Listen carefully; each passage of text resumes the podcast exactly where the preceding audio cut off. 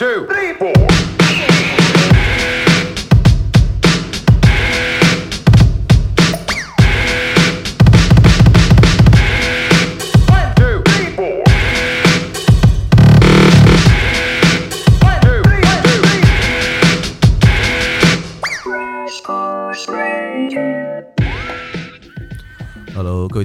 ，Hello，各位听众，第一声要小，Hello，各位听众，大家好，调起低了，调起低了，嗯对对是。对，呃，这里是坏蛋调频啊，我一直以来是一直以来他都是王硕啊，我都是五三五五。今今天跟我们在一块儿的是一个啊，你自己自己对对自己要 OK，做一下自我介绍吧。Hello Hello，大家各位好，嗯呃，我叫朱希哲，各位可以叫我 Mark，、嗯我是一名葡萄酒爱好者，嗯也是一名品酒师。哦，嗯嗯，呃，自己也开了一个，你那算叫叫酒廊啊，还是叫酒行？我这个还是叫叫我们这个稍微有一点儿这个现在这个互联网加的意思吧，嗯。就是这么一个呃，我们有一个微信公众号叫口袋酒窖，口袋给大家发一些小知识啊，口袋是那个口袋儿嘛，就口袋儿那个就口袋对啊对，哎，裤兜儿酒，对啊，裤兜儿你这么说也行。对啊。啊，就可以，我主要是突出方便这个意思啊，然后大家可以随时掏出来嗯。买酒，我们也会马上送到啊，就是是这么一个意思。哦同时，我们也在做很多的企业培训啊、嗯。课程啊、沙龙啊这些东西。嗯嗯，我现在就搜搜索一下啊，对对对，对添加一下。，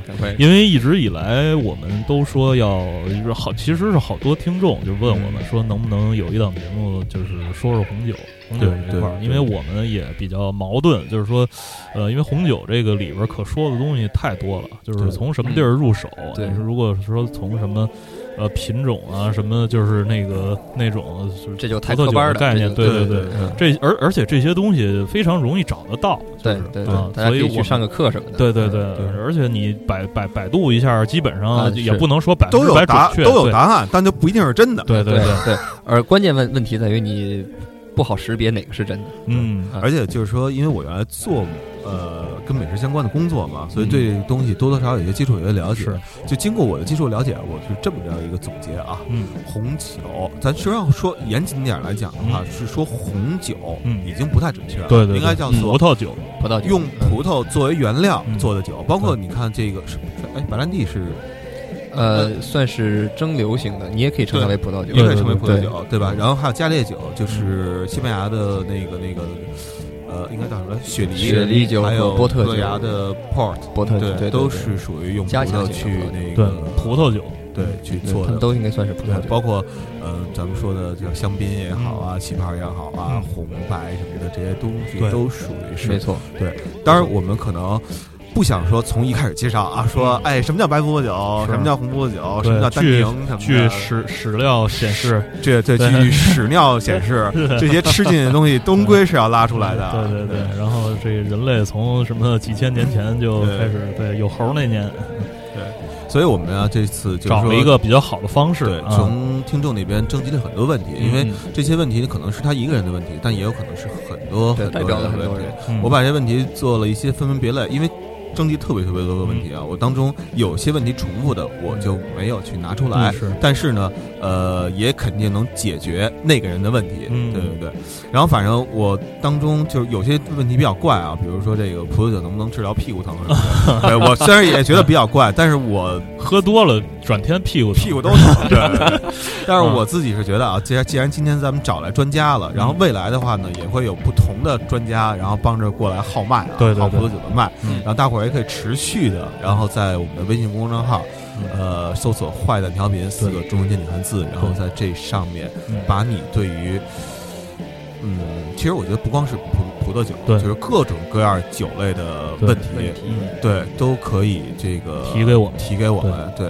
呃，除了我自己啊，觉得好像除了白酒，嗯。有点儿对我来讲是，我觉得有点过于博大精深，嗯。其他我都还嗯。都还好，嗯。对对对，因为主要是你知道吧，在一个什么样的国家，你就不能跟那个国家人聊这样的东西。啊比如在法国，您跟人聊葡萄酒，每个人有自己的理解。对对。对对对对对，每个人有自己的哲学，每个人有自己的理解。嗯。在中国，你跟人聊白酒，嗯这老哥跟你说说那个，那老哥跟你说这个，他们有一个普遍共通的一个认知。嗯对对换句话说，喝的多的都是专家，对对对哎喝的多的都是专家。对对。喝的越多，可能说的就越少。对。嗯。咱们先从这第一个问题开始说啊，就是网购的酒，因为现在包括你们也属于算是互对联网对对我们也加产品也是网上也是网上的，对，嗯。包括还有什么什么什么什么酒网网美酒网什么乱七八糟，反正一大堆的野买酒啊什么的对对对对对。然后这个网上经常有网上购物嘛，经常也会有有一些这种特便宜的，嗯。就是有一个人就问啊，说嗯。网购的二十九块九哦。的这个包还包邮啊，还包邮嗯还包邮。葡萄酒嗯。到底能不能喝？嗯。呃，这得看是一什么酒。哦。说您这说二十九块九，因因为前一段时间啊，这嗯。这这就扯到了另外一个算是葡萄酒行业里的一个热门事件。嗯。前一段时间，葡萄酒行业里面的某大 V 啊、嗯。写了一篇文章，这个痛斥天猫的假酒事件哦。嗯啊、这里边其实他举的例子跟这个问题很像，但是那个可能还比这贵一点，那可能嗯三十多，嗯。差不多意思。但我说这个毛病在哪儿呢？就是说，如果是这么便宜的酒，嗯，呃，我们应该首先澄清一观点，就不能说人便宜，人就一定是假酒，哦这肯定不对，对对是吧？嗯。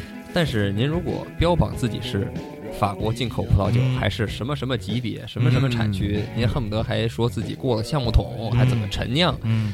那这个价格是一定有问题的。哦。啊，就是咱们可以拆解开来算一算，这数都合不上。嗯。您是倒着赔钱卖的这酒，嗯。嗯。当然您说您乐意做公益，那也没办法，对，是吧？就是像那个一一百六十八去去趟香港，然后那个 三百，啊三百。真，讨厌。又又说少了。啊！对。三百三百五百那是去首韩国，对对对。对，五百韩国，三百香港，对能不让你买东西？对 啊，那就赔了。对对对，对，这其实是一个意思。嗯。傻逼呀！嗯你。对对啊。这二十九块九，这个咱再扣了这个邮资啊，嗯。啊，应该说这个呃进口酒吧，咱还别说是不是法国酒，甚至嗯进口酒都不太可能。但是我现在有这么一感觉啊，国产酒啊嗯，就是同样级别的啊，比进口酒贵多了嗯啊。比如咱们这个中国山西省嗯。是吧，有一款酒叫鱼丸儿，哎，对对对，对吧？有怡园儿。咱在这点名道姓的好吗？啊，没事儿啊。啊，我不怕，反正我不做这行业。没事，这我都是我觉得鱼丸的酒还不啊错啊。没有没有没有没有没有，这个啊啊，我替你说了没有？嗯对对，咱们这超市上能看的价格，对对。怡园儿我记得好像是一百三十多左右，还是到一百嗯，八它十多它有不同级别的，对，对对到之间，但是我喝的口味呢，可能没有，比如说智利的，嗯。呃，卖七十多块钱的。嗯。这个好喝，对，一方面这个里边有什么问题，智利上的税少，嗯。但是我在想，一国产东西按理说就它就没海关税啊应该对它就上税了没税对吧？对对对。对这个事儿呢，呃，咱咱可以提这么一词儿吧好，叫天赋。啊这天赋，咱总说人有天赋是吧？嗯。比如刚才拧魔方这个，对对对对。很有天赋啊。嗯呃，产酒这事儿其实也有天赋。嗯咱这么想吧，这东西全世界现在恨不得都能产葡萄酒啊，尤其加上了新世界之后啊嗯，这个全世界的确是从北到南都在产。嗯嗯，那为什么上溯几千年那个时候只有欧洲产酒？你比如很多地方不产，比如美国不产，中国不产啊。嗯呃，的确有它的原因，因为中国这块地方呢，咱们坦白讲，就属于种葡萄酿酒不太有天赋的产区。哦这个天赋怎么说呢？呃，你好比说，同样咱们要种一一个葡萄，嗯咱们说简单点，达到一样的熟成度吧，嗯啊，熟到一样的程度，做成一样的酒，嗯可能在智利，嗯智利首先说应该说是一个新世界里边很有天赋的一个产区啊嗯，可能相比法国某些地方还还要有天赋的这个地方嗯啊，它可能成本很低的就能做出来，对它可能不需要严格的葡萄园管理，甚至大水漫灌什么的也不要紧嗯啊，呃，可能中国就不行。嗯。换，咱们再换一个对比，比如在法国，法国其实比如波尔多的纬度和中国的东北其实差不太多，嗯。但是它靠近大西洋这边呢有一条暖流过去，嗯。人家冬天也没东北那么冷，是啊是人家冬天也不用这个大棉袄、二棉裤，穿貂啊。啊，说不说零下多少多少度，直接就说，哎呦操，今儿二十七度，真没法出门儿。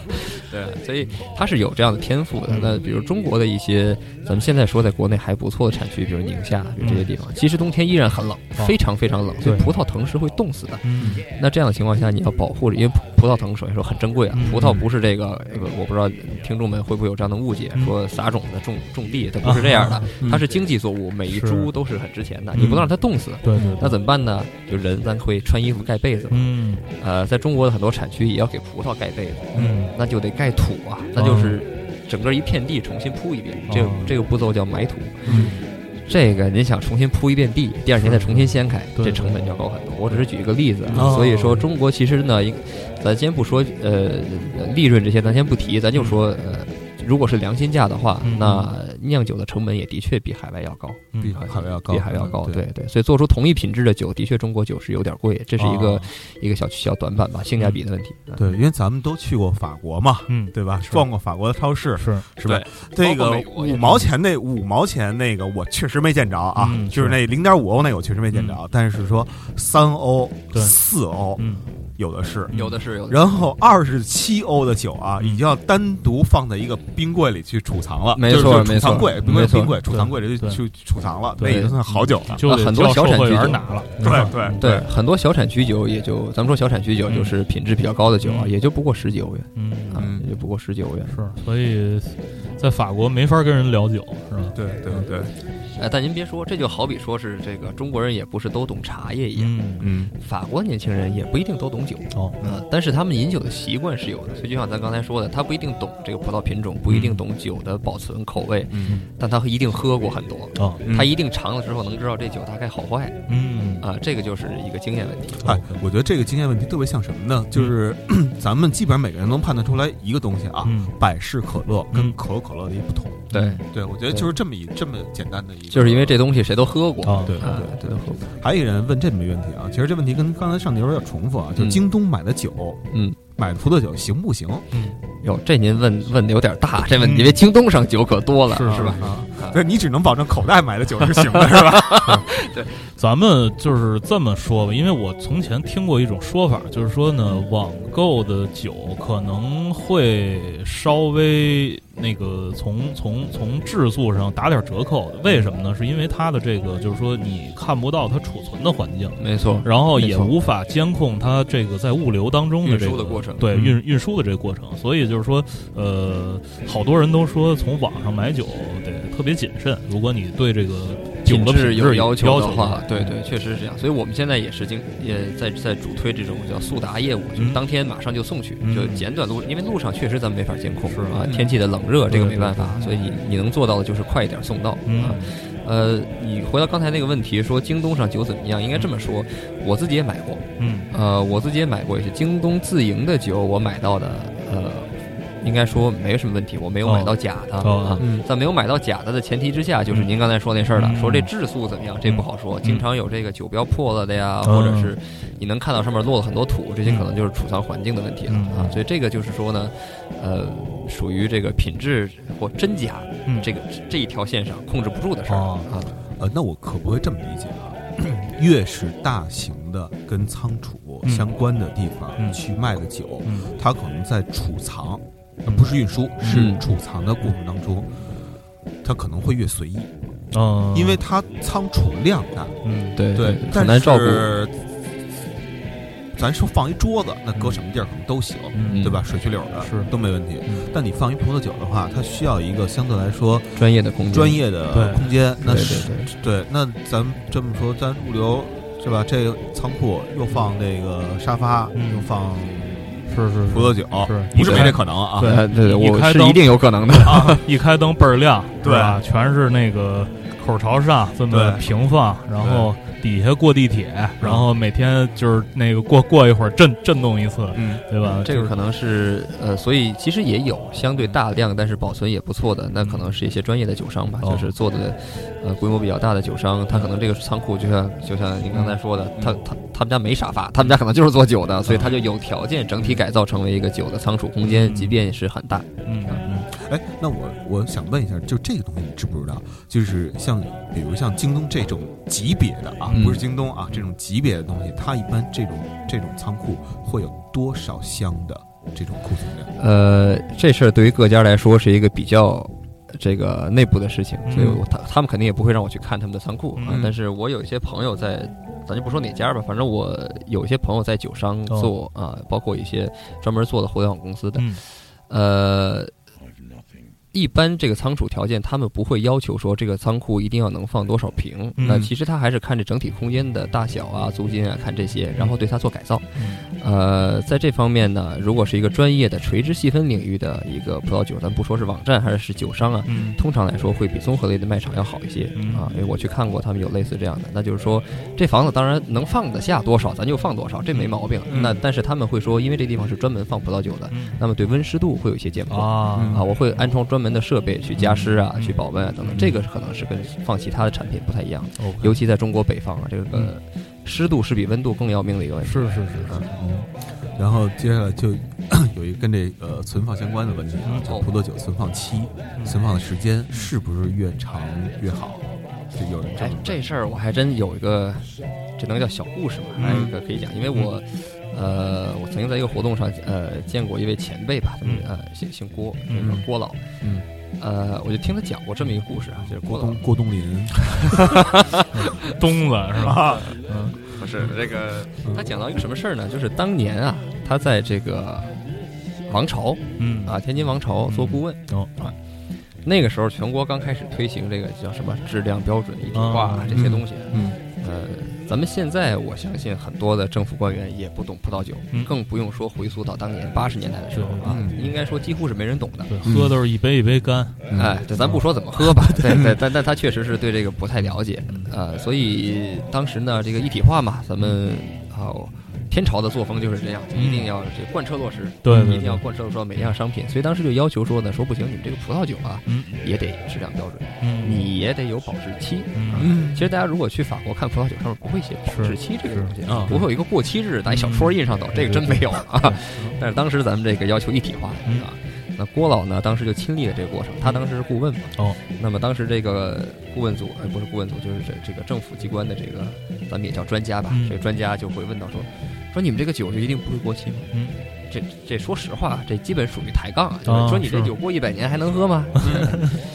那就是你你一百年之后你还在吗？啊，对 你敢说吗？这事儿啊对，这个郭老说也给他解释了什么叫质量曲线、嗯储存条件等等，但是不太容易说得通。说那咱这样吧，嗯当时王朝呢，这个地下酒窖里，八十年代啊，能往前追溯找到的酒，只有放了大概十十五二十年这样的酒，十几年吧。嗯嗯说咱开一瓶，嗯咱开一瓶试试总行吧？嗯可能是开了一瓶儿这个十几年的酒，嗯呃，让这位专家也尝了，大伙儿都喝了，觉得这个味道呢还可以，嗯起码是没坏掉。嗯啊于是跟这位专家商量说，咱这样，那您看咱减几年取一整，咱这嗯保质期写十五年行不行？嗯嗯专家说好。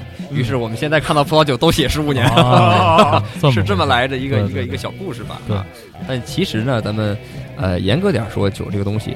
它真的不是这么简单，因为它是要说看你是什么葡萄做的，什么样的酒，嗯你的酒体是不是够强壮，它是不是适合保存，储存条件怎么样啊？它会有一个它其实是有一个曲线，有一个质量变化曲线，什么时候最适饮，什么时候就衰败了嗯。但这个衰败了，并不是说您喝了会闹肚子啊啊，它嗯就是它这味道不好了。对对对没有最最好的开。开一八二年的，就是基本上可以吃吃饺子使了，是吧？，对对对 哎，这您还别说，这得啊看什么酒哦，啊。一通常呢，咱这么说吧，笼统的总结啊，有这么几高，嗯叫高糖、嗯高酸、嗯高单宁嗯、高酒精嗯，这都是基本可以保证说它好储存的，哦放个几十年没问题。哦，呃，比如说贵腐一种很甜很甜的甜酒，嗯糖度高放两百年也能喝是吧？啊，而且味道还会变得更丰富。对，这个糖度是不是高了？它里边的那个那些微生物什么的，它就就会抑制那些微生物的。这就跟咱腌咸菜一道理。啊，是对嗯啊，除了这几高以外呢，最后一个就是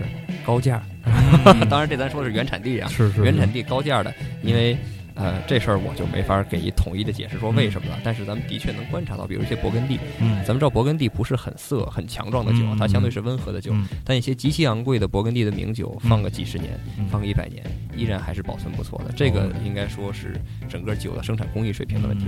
嗯就是四高，四高再重复一下：高糖、高酸、高酸、高单单高单宁、高酒精度。对高酒精，啊这是适合久存的酒。OK，对，所以说 whisky 嗯，呃进口过过来啊，嗯。对对，whisky 没有国产的啊。那那个对对，威斯原来青岛是有一个嗯，威海那边有一个，后来也不做了嗯。那个从来不会在后边写一个保质期是是多少多少年嗯，但是红酒我原来见过十年的一个保质期嗯有过。对对，刚刚你说到价格，这有一个问价格的问题啊嗯，为什么我觉得一百左右的、一百块钱左右的嗯。葡萄酒挺好喝的，嗯反而是几百上千的完全完全喝不出什么意思。嗯，就我自己猜测啊，这这也是这个听众说的啊，嗯我自己猜测是葡萄酒想喝喝晕必须一瓶儿，嗯一百块钱喝不心疼。啊。然后呢，几百上千的，几天一瓶儿也扛不住。这个其实晕这事儿啊，我就跟这位听众建议一下，嗯你自己啊就是闭住气，嗯然后那个看着表，嗯数到一百，嗯也晕。不不不是，吧没准数不到就死对了。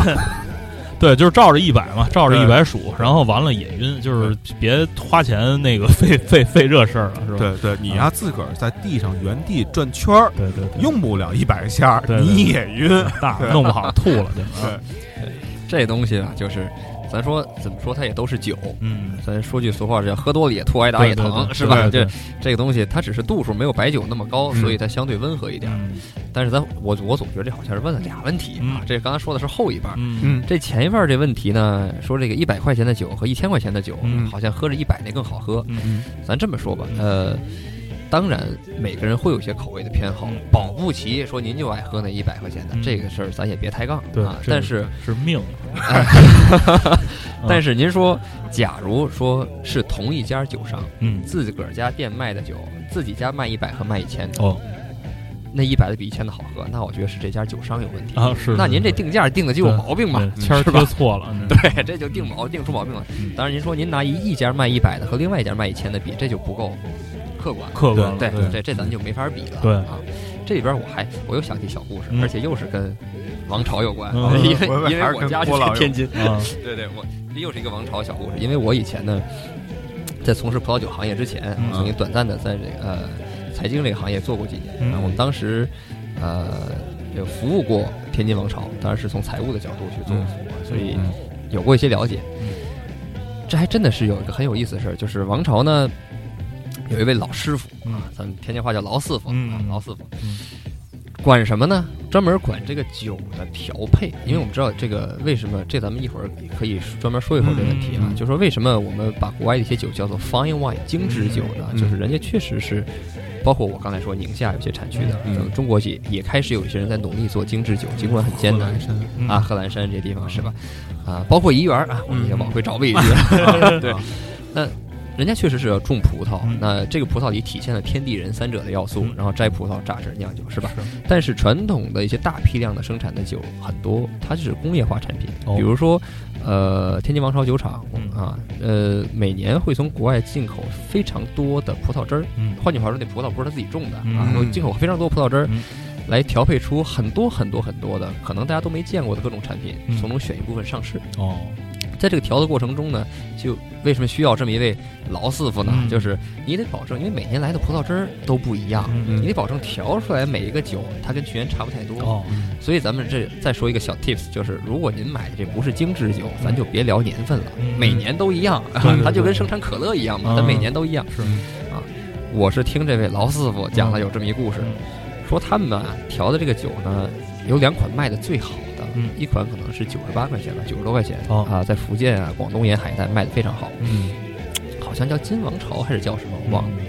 还有一款呢卖三十八，嗯，叫老干红，哦，啊，这个非常便宜啊，非常便宜，产因为便宜，所以在这个广大的这个这名儿听着就实在，哎，实在是吧？吧？在广广大的这个呃二三线城市啊，嗯包括乡村地区卖的量也很大。嗯这位师傅说呢，其实每年啊，他们都还挺努力去调成一样的味道，嗯。但有的时候他们一方面会有失误，一方面是会觉得说呢，可能我们只是想把这口味也调得好一更好一点嗯，它不他不一定是说是是我是我不想把它往好的做，嗯嗯。但是因为每年这个老干红其实销量都不小，嗯。在某一年这个老师傅换了一下这个调配之后呢，哦他就急了曾经收到过某一位消费者一封信。嗯说我就爱喝你们三十八的那款酒，为什么今年的味儿不一样了？啊，这个师傅也非常吃惊。啊所以这个咱们说，的确，每个口味的、每个价位的酒，只要这个酒本身它不是假酒，对身体没有损害，说您爱喝哪个口味的，这都不是问题。对啊，那还真不是那那种一杯一杯干着喝的，对，哎是吧？说不定是一杯一杯干着也味道不一样。哦，这这就是出入有点太大了，是吧？而我觉得这里还有一个问题，就是说，呃，打个比方啊，一百块钱，首先不刨刨开酒里边其他的一些价格因素啊，嗯人为的一些价格因素，嗯包括关税什么乱七八糟的。呃，咱这么说吧，就说一百块钱的酒，你可能买到一个能喝的，嗯那么呢，嗯你再加一个变成二百块钱的，你就说哦挺好喝的，嗯。但你要变成一千块钱的，这个价格几何的这个涨幅跟酒的质量不是完完全全对对对，成这个对比的这种哦正正比，嗯对对。你不能说哎你说这一千块钱的比一百块钱好十倍，那不可能。是。有可能这一千块钱的真的比一百块钱的说好两倍，对对对。这是有可能的，对对。对。这个从呃，因为我自己也算是这个行业从业者嘛，嗯。因为从不管是从做酒的传播还是酒的销售来说啊，嗯那比如说如果在我做销售的时候，的确我的感觉是这样，就是从产品线上来说，几十块钱的酒跟一百多的酒，可能就已经有了明显的差别。嗯就呃，因为这个在定价的时候，那如果是呃比较有良知的商户吧，他也会很敏感这个事情。嗯那你说人家，因为这是这一类的酒是销量最大的，嗯那人家买了你几十块钱的，又买了你一百多的，尽管可能中间也就只差几十块钱，嗯但他还会有期望说那个酒就是应该好喝一点。嗯所以从几十到一百会有差嗯，从一百到两百也会有差嗯，可能两百到三百也有差。嗯但是通常咱们这么说吧，五百块钱再往上，好这个差异就不是跟每一百是完全对等的了。嗯。你说六百一定比五百的好喝，嗯。七百的一定比六百的好喝吗？嗯？这事儿咱就没法这么说。了。嗯，只能说七百的比五百的要黑一点，对，或者是他，或者他有其他的故事在里边，或者他的等级不同，人家那级别就是高，就是牛逼，这个有可能。嗯，对对，他有你可能是购买的故事嘛，嗯。对。啊对，它就不像是说在几十到一百的时候，每你每一个小的价格变动都能带来质量的差异了。嗯。啊，对。然后还有啊，这个问题啊，是说酒精度，刚才说到酒精度这个问题，那最简单判断葡萄酒好坏的方式嗯，是酒精度数吗？也就是说，是说度数越高，这就越好吗？当然，我自己看这个问题的时候，我就已经知道答案了。对嗯但是呢，我觉得这个必须得你来说，没准你能讲出一个小故事王朝的故事。哎，你别说这个事儿，咱还真可以说一个，这不能叫故事吧，嗯这叫葡萄酒的小历史吧哦。嗯咱衍生出一什么事儿呢？就首先说这答案，我想听众可能很多人也都知道啊，嗯这肯定不是的，不是说度数越高酒就越好。而且首先咱给大家先科普一小知识，葡萄酒的度数如果不做加强，正常做发酵工艺的话，嗯通常只能达到最多十五度左右，没法再高了、嗯啊，嗯您没法说这越高越好。嗯好，咱回到这刚才六十五的啊，对，妈赤霞珠，对嗯咱咱说刚才这问题，说呃有没有小故事？咱可以把这酒精度数这概念稍微引申一下。嗯嗯大伙儿可能都听过一词儿，叫挂杯，啊嗯，对吧？嗯哎，其实您那挂杯挂的相当一部分程度上就是酒精嘛，嗯嗯，就是这个酒精度数越高，它越粘稠，它越容易挂杯。嗯您弄杯水，它肯定不挂嘛，是是是吧？呃，在这一点上来说，的确曾经在葡萄酒生产历史上，酒精度数和质量有那么一点关系。为什么这么说呢？这个如果学工科的，就对这个很好理解，嗯。因为这个整个发酵工艺最基本的原理就是呢，它这酒精是葡萄糖嗯。在酵母菌的作用下嗯。发酵来的。嗯呃，所以酒精的多少其实跟糖分有关。嗯。再往前多说一步，糖的多少，这个完全是跟果实的成熟度正相关的。嗯。啊，就是你越成熟，这糖分越高，到最后烂了，是吧？对对对，所以呃，酒精度数高，咱们往前倒推一步，就说您那果实成熟度比其他的好一点，嗯。是吧？嗯。所以如果咱们倒退一两百年，在那个人们对果实成熟度管理还不甚好的时候，嗯。这事儿的确，你这酒精度数高点儿，嗯。哎，意味着这酒相对至少浓郁一些嘛。嗯。嗯。呃，所以没毛病，没毛病。呃所以相对来说呢，你说这酒挂杯也嗯。挂杯就等于酒精度数高，对对，所以挂杯意味着质量好这个件事儿，咱也得倒退两百年说才有用啊。咱现在说，现在您买的酒基本。呃没有太大质量问题嗯，不是假酒，它基本都挂杯，因为啊。酒精度数都差不太多。啊是是是，现在我你刚说半天假酒这事儿啊，嗯。现在买假酒不容易吧？呃，这说在是说您各位在北京，在北京哦。哎，这个在大城市里呢，相对就少得多，嗯。少得多。但是有没有？一定还是有。咱好比说，在网上，比如说我刚才提到的，我们葡萄酒行业里的某位大 V，这个痛斥天猫的这个事儿。您说天猫上面那些酒嗯是市场中的少部分吗？咱也不能这么说嗯啊。呃，的确还是假的，非常的过分的哦啊。所以这有没有，依然还是有的。只不过是在大城市当中。应该这么说，大城市当中的正经酒商比较多，通过激烈的竞争，这个价格就是竞争下来的嘛，啊已经把这个正常的酒的价格竞争的很低了，这个假酒生存空间就小得多。是是是啊，作假比较贵嘛，哎，对对，您犯不上。我觉得我们有一位同行说一句话，其实也挺逗的，说您竟然问我这酒是不是公海灌装，我哪有功夫上公海给你灌装去啊？现在酒都进口酒都真是便宜了。是是对啊公海灌装还行。对，去公海除了灌酒之外，可以有好多挣钱的事儿。对，这那何必呢？弄个开个赌场啊，是吧？开个妓院什么的。对对对呃，为什么嗯当初选择葡萄作为酿酒材料嗯啊？这个问题我其实觉得问的问的其实挺好。对对对对这是个好问题。哎，这是个好问题，因为吃不了啊。种太多了是吧？对对对，嗯这事儿，对，首先说这事儿没有科班的标准答案，嗯。我从来没在这个我学酒的过程中学到过，但是我可以说说我自己的想法。啊。嗯首先说，呃，不是人类只选择了葡萄作为酿酒材料。嗯这个如果各位爱喝酒的话，一定会知道，是本来就葡这个也有苹果酒，对，叫 cider 是吧？对对法法国叫 cider 嗯啊，也有什么荔枝酒什么的。嗯咱应该这么说，咱刚正好聊了一句发酵原理，嗯是吧？您按照那原理，只要这水果里有糖，是都能做成酒，是是对是吧？糖能转化成酒精嘛？哎，对，您不是就是想喝酒嘛？嗯啊，它都能做成酒。嗯所以呢，应该说大家，我猜买点，白糖就行哎了。，我猜 一开始的时候，可能什么东西大伙儿都试过。嗯这东西呢，葡萄我觉得可能有几种原因，一个是它的确是这个适应性很强。嗯您这块地如果比如东北肥沃的黑土地，嗯，呃，人类能解决温饱问题，也就是这一两百年吧，是吧？嗯您当年这温饱还解决不了呢嗯，那么肥沃的黑土地，您干嘛用来种葡萄呢？是是是，这个可能有些听众不了解。如果这土地特肥沃，这葡萄长出来可不是说又大又甜的大葡萄粒儿，它长出来就全是叶子了因为肥沃嘛，是它长都是叶子。对，这个种葡萄的好地方其实是那些贫瘠的地方，嗯，沙土地，沙土或者我们叫砾石土、嗯粘土这样的地方啊，适合种葡萄嗯。这些地方我觉得就是你以前你你种不了粮食，嗯。你也种不了什么别的，哦。那咱就种点葡萄呗。嗯。那后来葡萄竟然还变成了某种经济作物，还能酿酒，那太好了，是吧？是是？是它就保存下来了，嗯。这可能是一个原因。嗯。那另外一个呢，就是葡萄本身有一个特性吧，嗯。是这也是为什么现在能普及到全世界都在做葡萄酒，就是它很敏感。嗯啊，它可能这这这敏感到什么程度呢？就有人做过这么一实验，嗯因为因为现在随着这个工业的进步，嗯现在开始有有比较科学化去做酒了。哦现在国外有，比如澳洲的阿德莱德有专门的大学有学院来研究葡萄酒。他们就做了一实验，说两个一样都是葡，这这咱咱们叫这个实验田吧，嗯都种一样的葡萄，嗯种一样长的时间。嗯这一块田旁边呢有花一块田旁边没花最终竟然那个花儿的味道就能体现到最后那个酒里头。哦，这个就是说，葡萄本身是一个极其敏感的食物它能把周围的那些味道都吸收进来。对，而且感染，对对对。所以，对你说的太对了，它特别容易，所以你要保嗯。保护不好这个葡萄啊，嗯。它还容易长霉，哦。还容易坏，所以这嗯其实是也是一个有挑战的事儿。嗯嗯，啊，做成了贵腐酒，贵腐酒。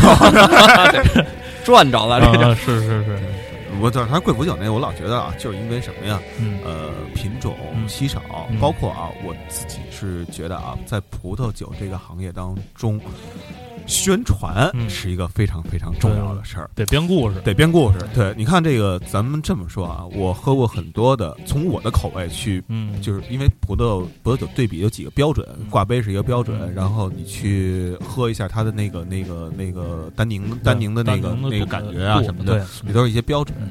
呃，同样的，比如智利的嗯一个东西和法国，咱们说波尔多，嗯。咱不能比区别别别的区，因为波尔多有名儿，嗯，对吧？往往啊，波尔多同样价格的东西是比智利要次。对，为什么？因为就是压牛压牛逼！嗯。我操，我他妈就卖的贵。压中意，对，你们为什么买我？啊？你们你们不懂喝酒，但你们家只知道波尔多这个词儿，嗯所以你们拿回去送礼，说这是波尔多的，人说哎呦喂，珍贵礼物。这是一品牌，说你对。哎，我这是智利的，智力智力哎对就可能这这。个这个智力有同样问题吧？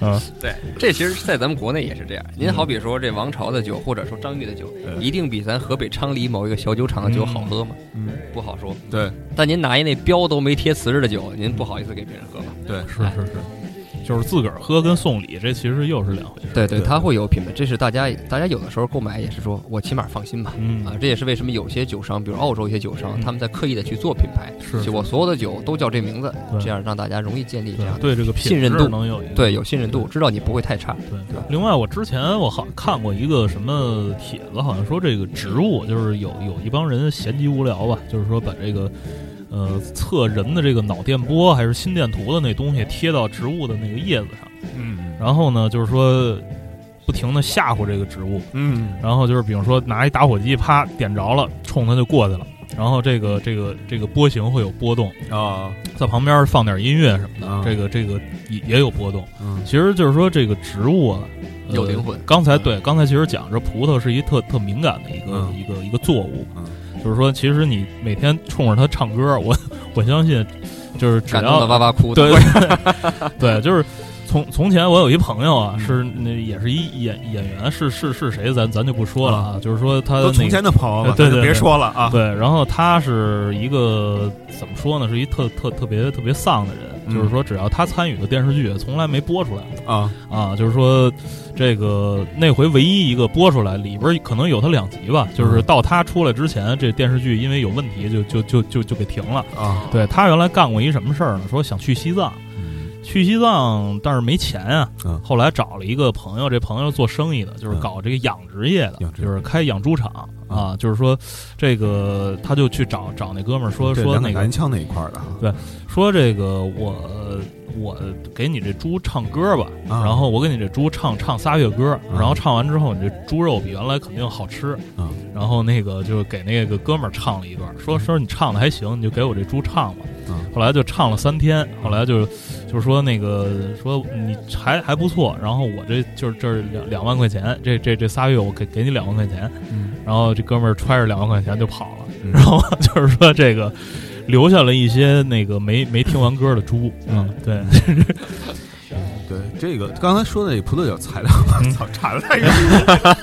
刚才说的葡萄酒材料那个，我还我想说一个啊嗯，呃，啤酒，嗯。啤酒这东西，因为啤酒实际上跟面包准确来讲是一个原理，是是对，然后只是一个固体一个液体形态。呃，最开始啊，就是在我欧洲我不知道，在嗯。非洲这个地方，就是撒撒哈拉撒撒哈拉，嗯。就是撒哈拉那嗯。那边的非洲，嗯。最开始就是种的那个麦子，麦子，嗯并不是用于做面包的，嗯。而就是用于酿酒的。哦。当年他们就是把这个东西当主食，嗯。因为这个东西，我第一次听说这东西的时候，我嗯觉得这个胡说八道，嗯。但是后来仔细想，有道理。嗯。本来麦子弄完了之后，水是液体的，嗯。你弄成液体多容易啊！是，你要弄成再弄成固体，嗯，嗯，其实挺麻烦的这事儿。对对对对对也没有那个电饭锅，那那时候，嗯，对对也没有电啊。因为因为你想啊，主把麦要因为没有电，麦子它得先剥粒儿，嗯，对吧？剥完粒儿之后再去那什么，对就是他对把糠给去了。对是是是，但是你酿酒的时候，实际上是可以不去糠的。嗯，是，对，这是非常非非常有道理的，哇，我觉得，没有没有没有，我就就突然想起来了，嗯。说这材这个材料的问题，还有一个问题啊，就葡萄酒为什么不能倒满了？嗯，可以倒满了呀。嗯对，啊。他说就是一般情况下啊，咱们去一些通常有礼，这个礼啊这个仪上不太呃是吧？我们也都去过法国这个地方，对对对，在这个餐厅吃饭的时候，你怎么着点杯酒，是对吧？？是，呃，意思意思。对对，然后一般都不会给你倒一满杯，对都会给你倒对对慢对杯、半杯。清酒是习惯倒满杯，还冒出来。这哥们儿啊是，就是我给他提建议，就是你换点儿大的杯子，嗯可能就好。对 对 对，其实我我也我也焦虑我也有这么一个想法，嗯就是我猜呀，咱是这样，呃，这个杯子为什么做成郁金香的形状嗯？嗯，其实就是为了说，嗯，咱这么说，就是在那个敞口那杯子上又加了半截儿嘛。是，对加了这半截儿，就是为了让它的香气能够聚拢起来。对对对，因为这个葡萄酒是一个值得去闻一闻的一种酒、嗯啊，所以您可以这么想，倒到那个杯肚最宽那儿呢，已经是一满杯了，嗯只不过我们又给这杯子往上又给长了一块儿，哦，嗯啊是对吧？咱这么说可以吧？嗯对对对，这解释太牛逼了。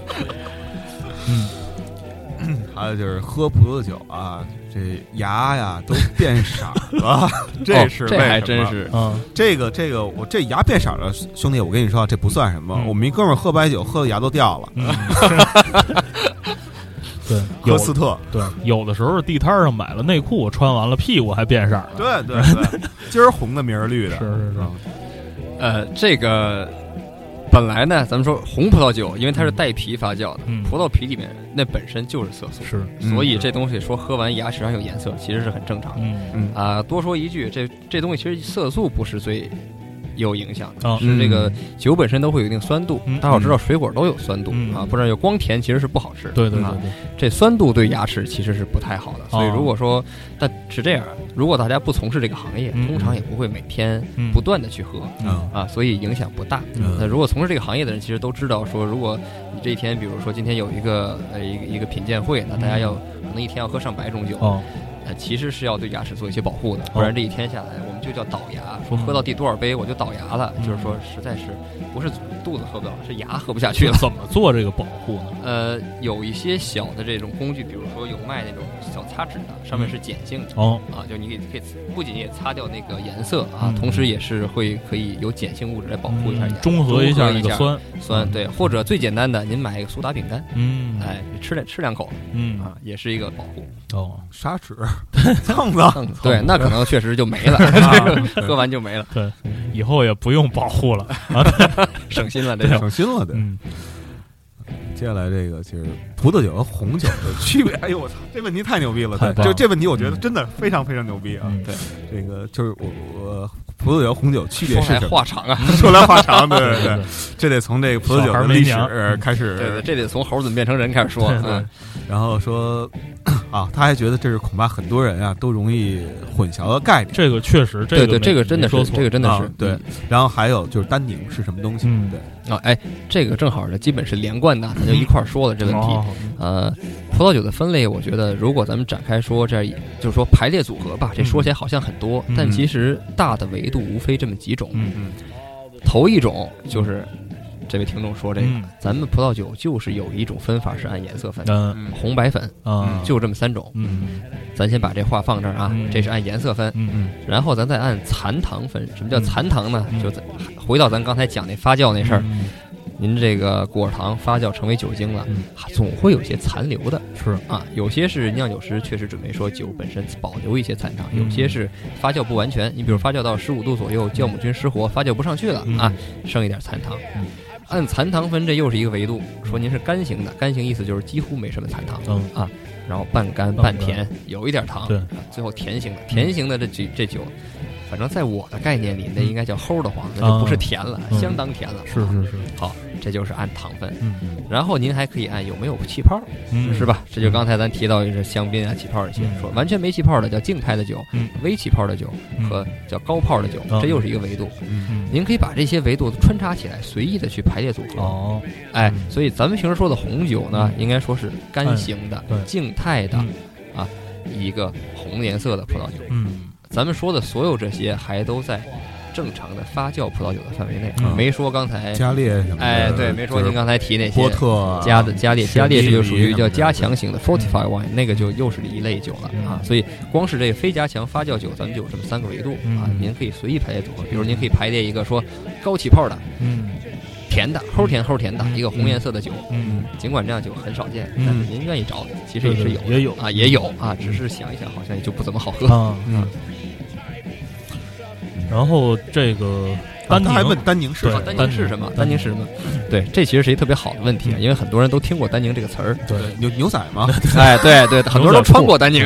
对对对，呃，这个东西其实是这样，这这属于呢叫先有了这个名词，嗯后有了定义的一种东西。嗯啊啊，因为首先说这东西不是科学家发明的这词儿，嗯这是农民们发明的，嗯是吧？是种葡萄酿酒的人发明的。嗯他们把酒里边带来涩那种味道的东西称为单宁。嗯嗯啊，这个涩这个东西呢，当然就其实就很丰富了。嗯人们一开始并不懂这里面都是什么，他就是说，哎，这东西好像可以被驯化和管理。嗯你可以通过不同的技巧去让它变换出不同的味道，怎么能够更柔顺？嗯怎么能够虽然涩，但是接受起来很舒服？嗯怎么能够让酒保存起来，在嘴里更饱满、嗯更雄壮，但是又不会很难接受？嗯啊人们一开始是研究这些，后来才分析出，哦，这其实是葡萄酒中的一些分类物质，嗯。有这个有这个，有其实有很多他们的统称，嗯。啊，果农们都把它们叫做单宁。其实这么一个东西，大伙儿呢简单的说就是，呃，回去嚼嚼葡萄皮儿，啊，哎对，嚼完葡萄皮儿一咂巴嘴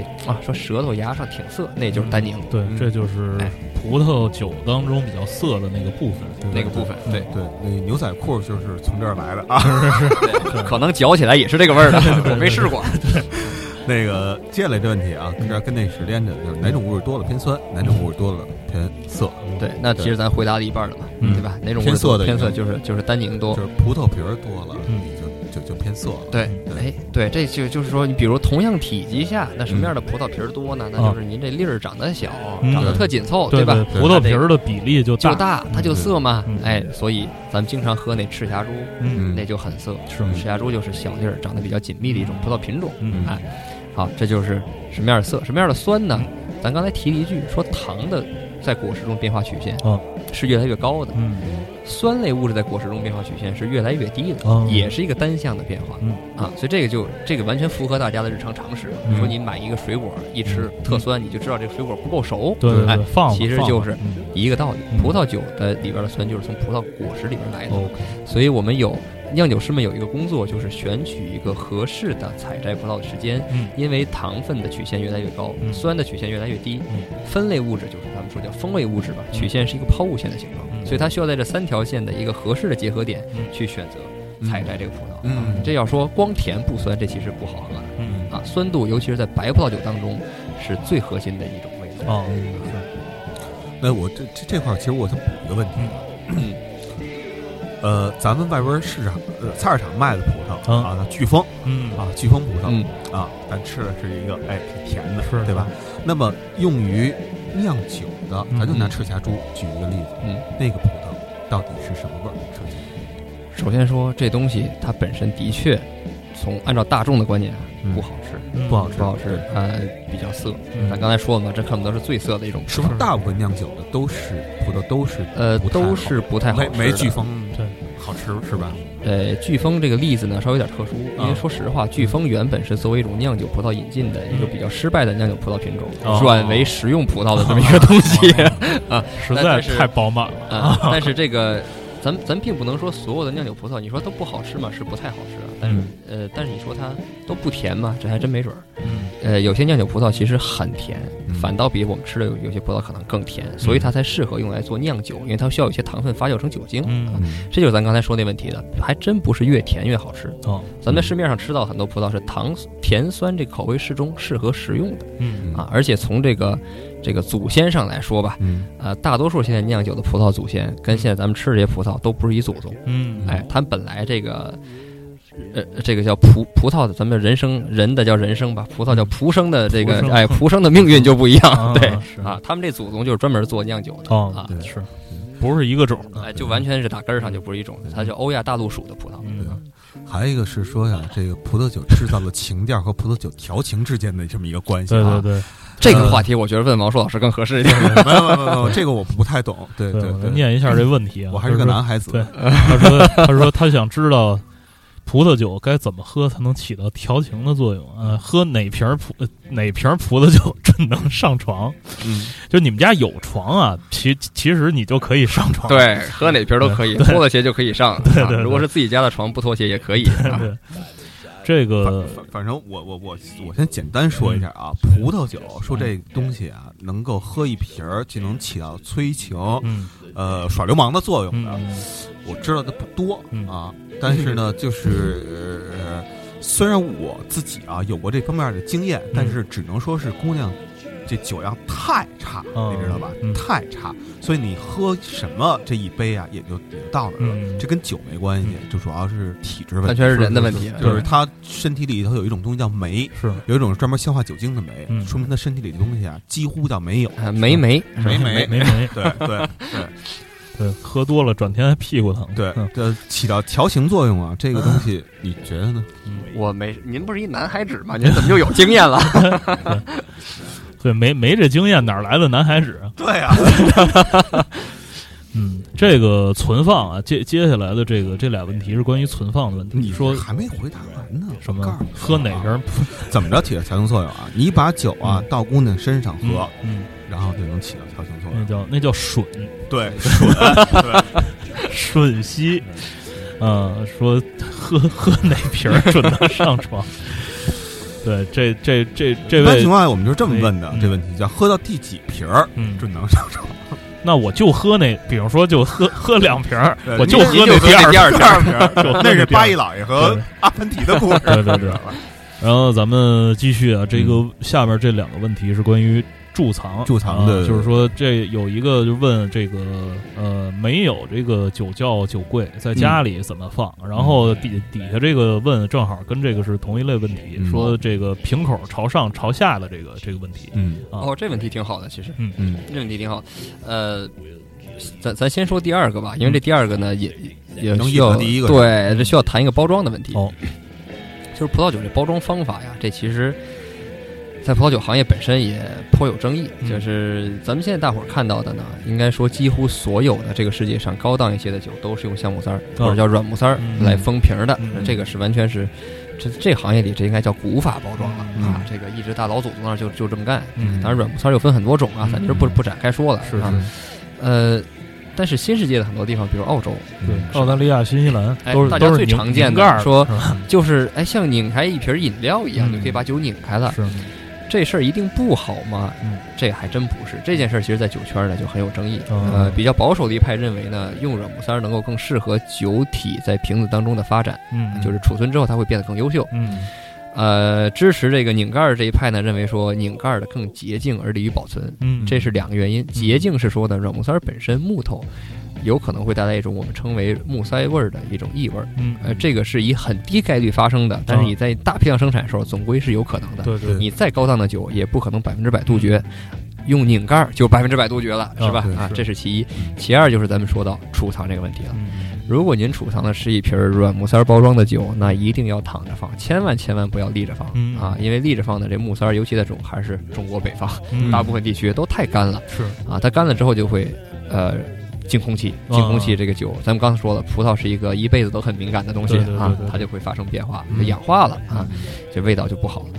如果是拧盖儿的，这就没事儿了，您爱怎么放怎么放。这也是这就是支持拧盖儿的这一派的另外一个论据，说你看它能比较好的把这对，你看我这好保存呢，我这个密封的是严丝合缝啊，所以呢，这个大家各自有各自支持的原因吧。是是是。澳大利亚我记得好多啤酒都是拧拧盖儿的，呃，这我澳大利亚我我没去过啊，这个这个还，但是这个说这个拧盖儿和木塞儿啊，嗯。还有一个东西啊我体验过嗯。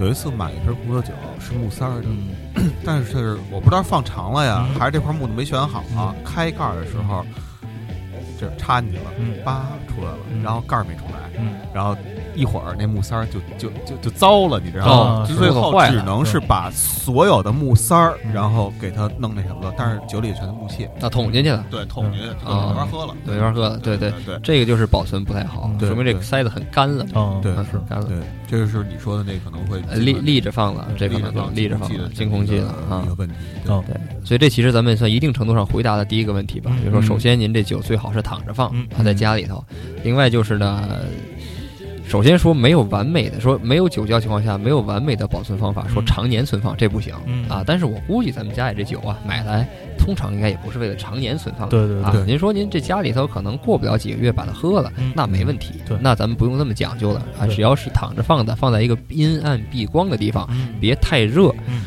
啊就行。您别说放暖气旁边，这肯定不成啊。咱放一个只要差不多储存东西的地方都可以啊对，甚至都不一定，或者或者这么说吧，都不能放冰箱啊，因为嗯冰箱里面第一是干，嗯呃，第二是其他异味儿有也许有点多是是是啊。如果纯为了装饰呢，就可以淘宝上买点酒瓶子啊，然后那个打打点什么米老鼠、唐老鸭什么的。那个不可以买那个二十九块九包邮那个吗？啊，对对对对，在那摆着呗，反正瓶子又坏不了，对吧？砂锅不打一辈子不漏，是吧？哦，那二十九块九包邮，那是不是做菜用的？嗯，也有可能炖炖肉对吧？因为做菜的话，咱们这么说吧，那咱们中国产一种叫黄酒的东西啊 是吧？是不是更好？对对，因为你知道，就是说做菜的话，呃呃，不这么说吧，就是酒加热，因为清酒有冷喝和热喝这个嗯分法。对，如果你要是冷喝的话，那么你喝比如一瓶儿呃七百二毫升的嗯一千块钱的嗯，哎，你能喝出好来。嗯然后你如果是热喝的，那说实话，一瓶一百多块钱的嗯和一瓶一千多块钱的，嗯，实际上那时候就已经没什么区别了。对对对对对。所以这还提到了，呃葡萄酒也有热着喝的，嗯。就是我们在圣诞集市上，啊在欧洲圣诞集市上会买的热红酒啊嗯，我叫 One Show 这个东西，嗯。这东西没有用很贵的酒煮的，啊，犯不上，是是是，啊煮了反正都是那个酒味儿，对，啊。反正里边儿要它要加很多的香料，对对对反正全破坏了嘛，这个咱咱犯不上，拿一瓶拉菲去煮热红酒，啊。呃，还有就是这个 餐前酒嗯。到底是什么？是。起泡酒算不算葡算不算葡萄酒？还有就是冰酒算不算葡萄酒？嗯有这个，咱刚才好正好说过说过酒这事儿，对吧？正好说过起泡酒这事儿嗯，呃，咱一个一个说。餐前酒是什么酒？这个其实啊，呃，还真别说，餐前酒您不一定非得喝葡萄酒，嗯是吧？这个的确是啊，您喜欢喝什么？通常是这样，餐前呢就是开胃，嗯通常我们要喝酒体不那么雄壮饱满的，不能喝的太肥腻的酒、嗯太甜的啊，但是可以喝一些比较酸的、嗯比较开胃的酒嗯。如果您是在葡萄酒这个序列里边选，嗯当然我们通常不会选择红葡萄酒去做餐前开胃酒啊，通常是白颜色的嗯啊，有一定酸度支撑的酒嗯啊。这个顺着往下说，白颜色的里边就有这么一类，它同时是有很多气泡的，哦这就是说起泡酒。嗯那红颜色的起泡酒比较少见是啊，因为这味道它不太搭。啊对对对，白颜色的起泡酒，呃，我不知道这这个这位听众想问的是起泡酒，还是说香槟，还是说什么？呃，咱们应该说它肯定是葡萄酒，这没错啊，它肯定是葡萄酒，只不过是它其中有很多这二氧化碳的气泡嗯啊，当然它怎么生成的这个方法就很多了有。自然形成的，有人工添加的。人工添加啊，即便是自然形成的，这个在便宜的和贵的这个不同的种类之间也有很多差别。嗯说瓶中二次发酵的、嗯罐中二次发酵这个其实就很多了，咱们就嗯不一一说了。但总之，起泡酒其实是个很有趣的，也挺庞大的这么一个葡萄酒的种类哎啊。如果感兴趣的话，其实可以啊多找几种不同的气泡酒来尝一尝，嗯还是挺有意思的还是挺有意思的。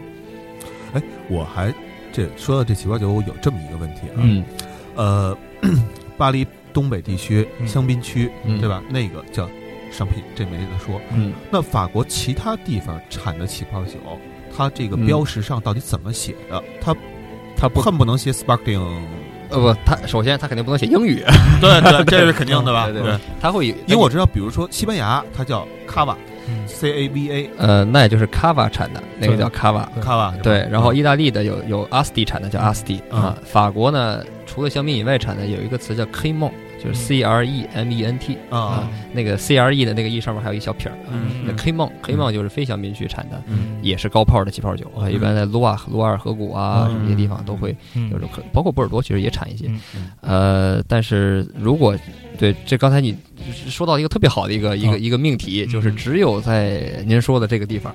啊，香槟地区产的，嗯。使用传统的香槟酿造法二次发酵形成的起泡酒，这才能叫香槟啊啊！您拿一个超市里买印着 Hello Kitty 的一瓶是吧？胖瓶子的一个叫香槟，那其实不合适，那只能叫起泡的，是不是酒咱都不知道。对对对，对对对，然后就冰酒问题嘛，啊。对，嗯。冰酒，嗯。呃，冰酒，咱们刚才正好聊过那个贵腐，对对吧？？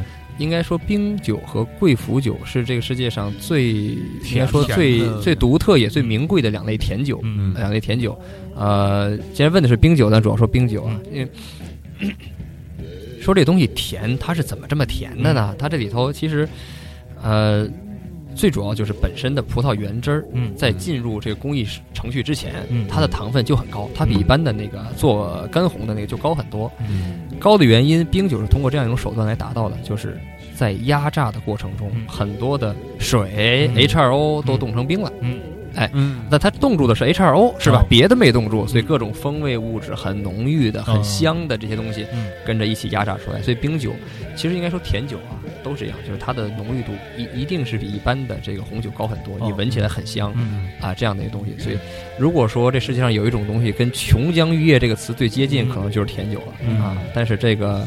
反正这个人爱好不一样了，我是真喝不了几杯这个琼浆玉液 啊，太甜嗯太甜。对，而且这个这个冰酒或者说贵腐吧，哎，贵腐应该不算冰酒的话，因为很多都是一些比较纬度比较高高的寒冷地区才冷才能产，才能产，要不然冻不住。对对对，因为您得在那葡萄还很好的、饱满的挂在枝头的时候，突然就给冻住了，突然就是骤气骤冷温骤降，骤冷。，比如说这个冰酒的话，世界上有一个特别特别有名的产地啊，嗯。也不在法国，嗯。也不在这个这些老旧世界国家，啊加拿大。加拿大对。加拿大就是越往北嗯。越冷吧，越冷，嗯。哎，当然这满足葡萄种植这么一个基本需求啊，对对这块东西越好越贵。是。最后一个问题啊，这个就是什么呢？说的就是这个鸡尾酒，就是葡萄酒，可以调鸡尾酒吗？